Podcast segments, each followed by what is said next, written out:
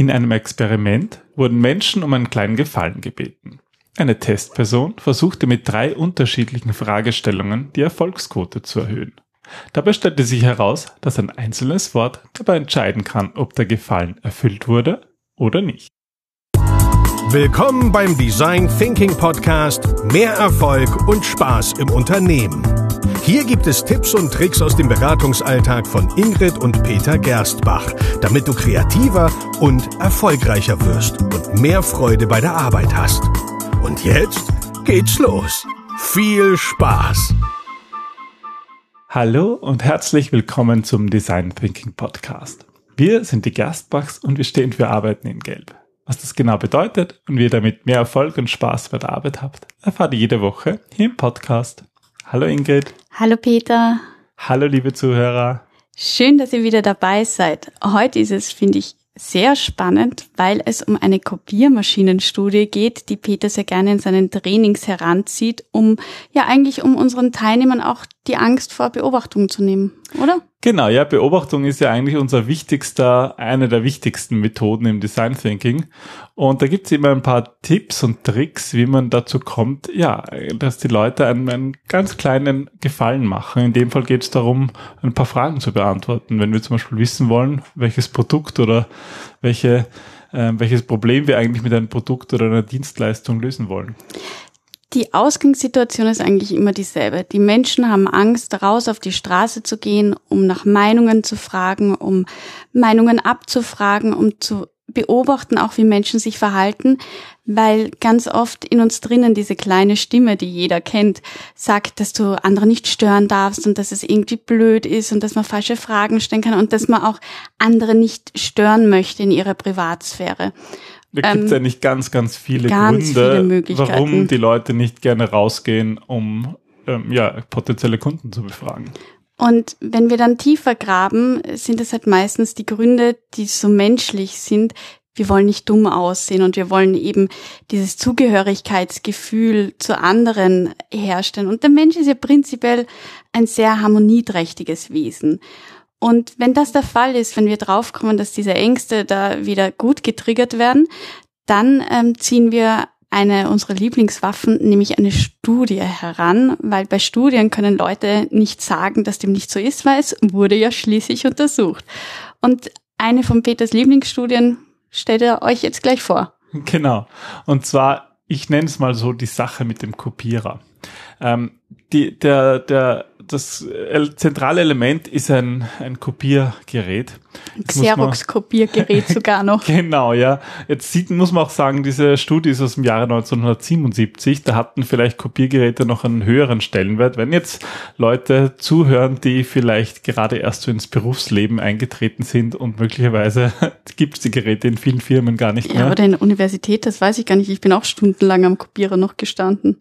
Ja, heutzutage druckt man halt die Sachen aus, die man irgendwann davor davor eingescannt hat. Heute aber so, arbeitet man digital. Heute arbeitet man digital, ja. Und selbst äh, wenn man was, wenn man was vervielfältigen möchte, macht man das vielleicht anders. Naja, okay, aber vor nicht wenigen Jahren, und das war eben schon vor mehreren Jahrzehnten, hat eine Psychologin eine Studie durchgeführt.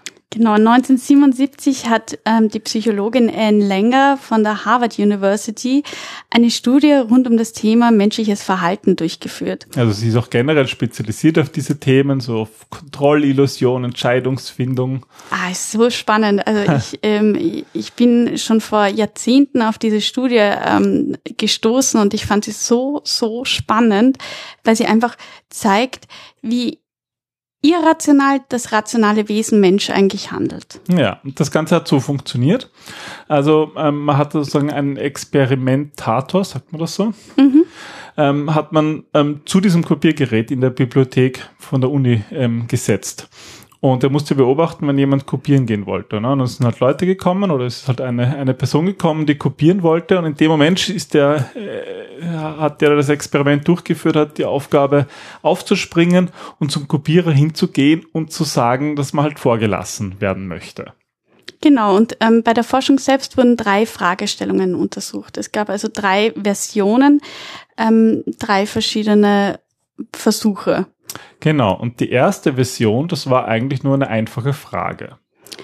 Entschuldigung, ich habe fünf Seiten. Darf ich den Kopierer verwenden? Ja, und dann hat man halt geschaut, ähm, wie viele Prozent von den, von den Tests hat, wurde dieser Gefallen vorgelassen zu werden ähm, erlaubt und bei wie vielen nicht. Dann gab es noch die Version 2 und zwar die Frage mit einem echten Grund. Entschuldigung, ich habe fünf Seiten. Darf ich die, den Kopierer benutzen, weil ich in Eile bin?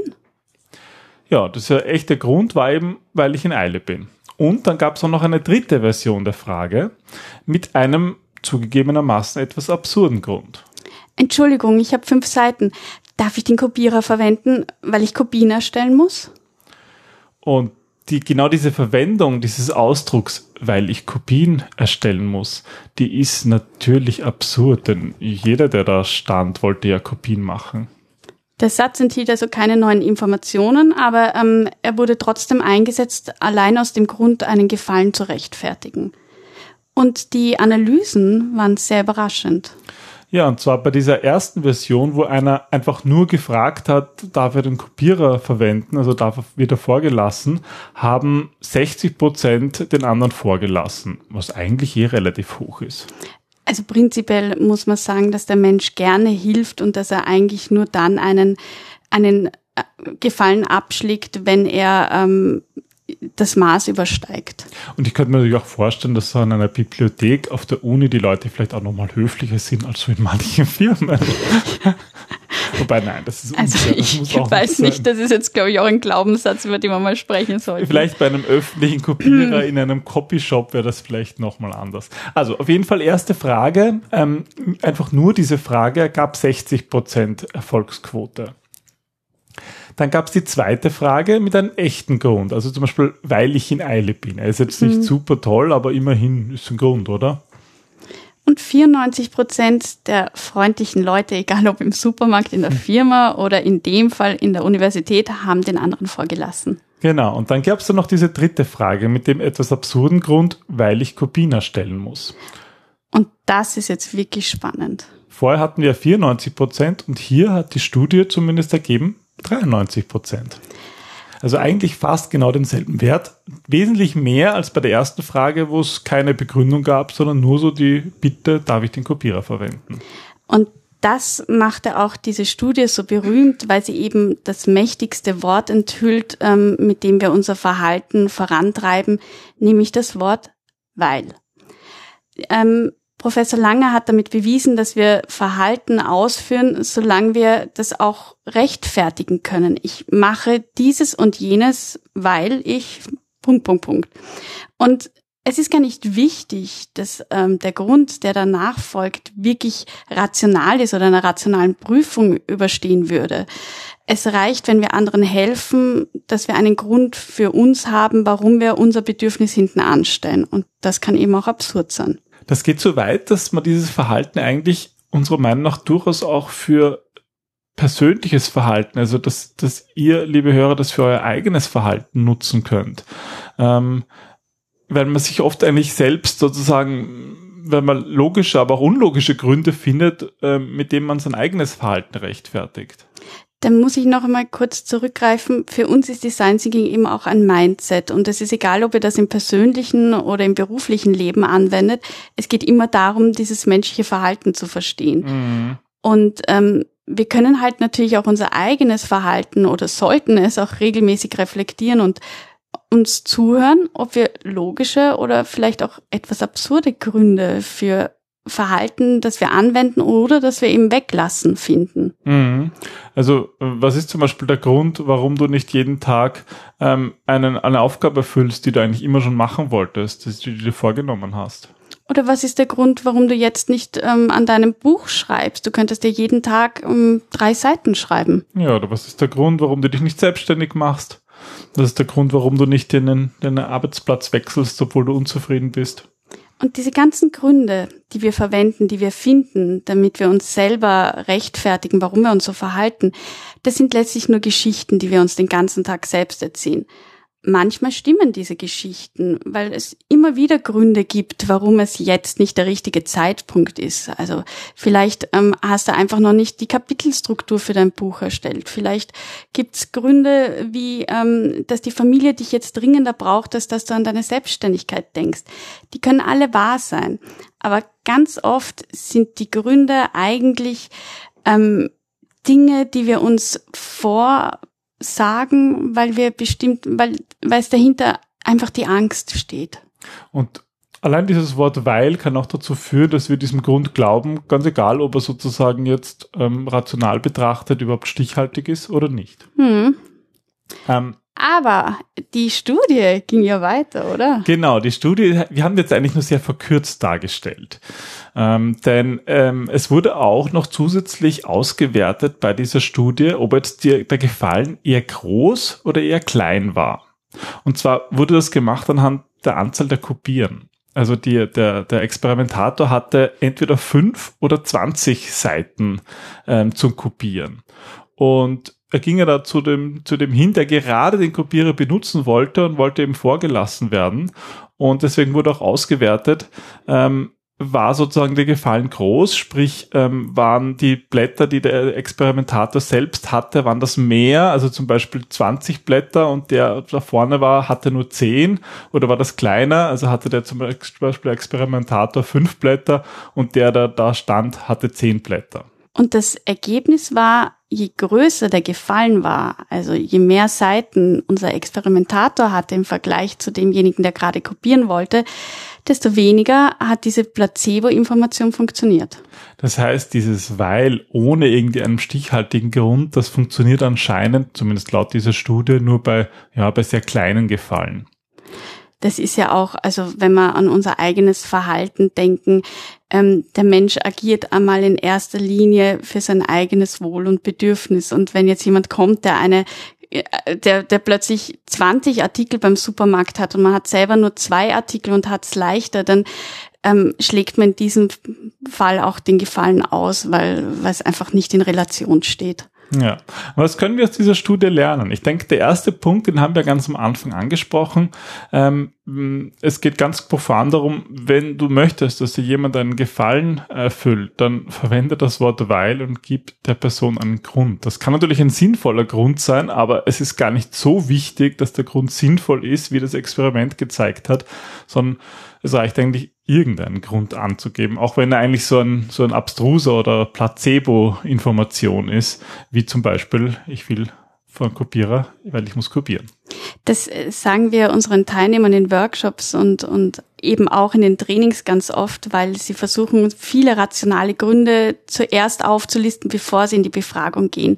Und es ist viel wichtiger, dass du diesen Momentum erreichst, einfach loszugehen und zu fragen. Und das nimmt vielen die Angst, dass, dass sie einfach mal drauf losquatschen und irgendwann das Wort weil einstreuen.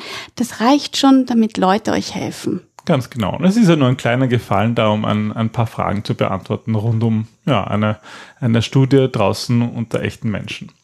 Aber das, die Sache mit den echten Menschen ist vielleicht auch noch ein zweiter Grund oder eine zweite Lektion aus dieser Studie, ähm, der eigentlich generell auch für Design Thinking in Unternehmen spricht es ist wichtig, dass wir uns bewusst sind, dass Menschen nicht immer rational handeln, auch, auch, wenn wir das so gerne wären, das total rational denkende Wesen. Aber in erster Linie agieren wir aufgrund unserer Emotionen und das ist eben nicht immer rational. Und ähm, in Projekten entwerfen wir auch häufig Produkte und Services, die zwar auf rationalen Gründen beruhen, die wir aber vielleicht als solches noch nicht ganz so greifbar machen können dem Kunden gegenüber. Und das heißt eigentlich, dass ihr in eurem Unternehmen, wenn ihr Services und Produkte entwerft, eigentlich genau solche Studien machen solltet, wie eben die über den Kopierer, die wir gerade vorgestellt haben. Denn genau solche Studien, solche Befragungen, solche Beobachtungen, die helfen uns dabei ähm, herauszufinden, wie Menschen wirklich agieren. Und es ist nicht immer der rationale, logische Grund. Also man kann nicht von Anfang an Hypothesen aufstellen, die nur dem eigenen, der eigenen Ratio entspringen, warum Menschen ein Produkt haben wollen oder nicht. Das funktioniert so in der Praxis nicht, weil Menschen viel komplexer sind, als wir uns das in unserem Hirn ausmalen können. Und ein weiterer Grund, warum ihr das unbedingt machen sollt, ist, weil ihr dann Geschichten, die ihr über euch oder über eure Kollegen erzählt, vielleicht einen anderen Touch gibt und irgendwie seht, dass nicht jede Herausforderung so groß ist, wie sie im Geiste manchmal scheint. So, und ich habe jetzt gerade auf die Uhr gesehen, wir müssen unbedingt noch einkaufen gehen. Und ich glaube, ich werde jetzt bei jedem Einkauf das ausprobieren, mit der, wo ich vorgelassen werde. Je nachdem, ob ich einen großen oder einen kleinen Gefallen ich bin bitte. Gespannt. Und ob ich weil sage oder nicht. Ich werde notieren und beobachten. Dann, ihr lieben Zuhörer, habt einen wunderschönen Sommer. Wir hören uns bald wieder und wir wünschen euch das Beste. Alles Gute und bis bald. Tschüss. Tschüss.